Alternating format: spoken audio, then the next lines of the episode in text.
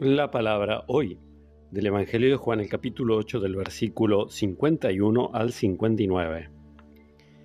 Jesús dijo a los judíos, les aseguro que el que es fiel a mi palabra no morirá jamás. Los judíos le dijeron, ahora sí, estamos seguros de que estás endemoniado. Abraham murió, los profetas también, y tú dices, el que es fiel a mi palabra no morirá jamás.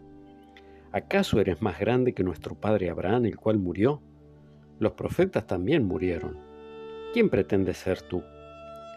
Jesús le respondió, Si yo me glorificara a mí mismo, mi gloria no valdría. Es mi Padre el que me glorifica, el mismo al que ustedes llaman nuestro Dios, y al que sin embargo no conocen. Yo lo conozco, y si dijera no lo conozco sería como ustedes, un mentiroso.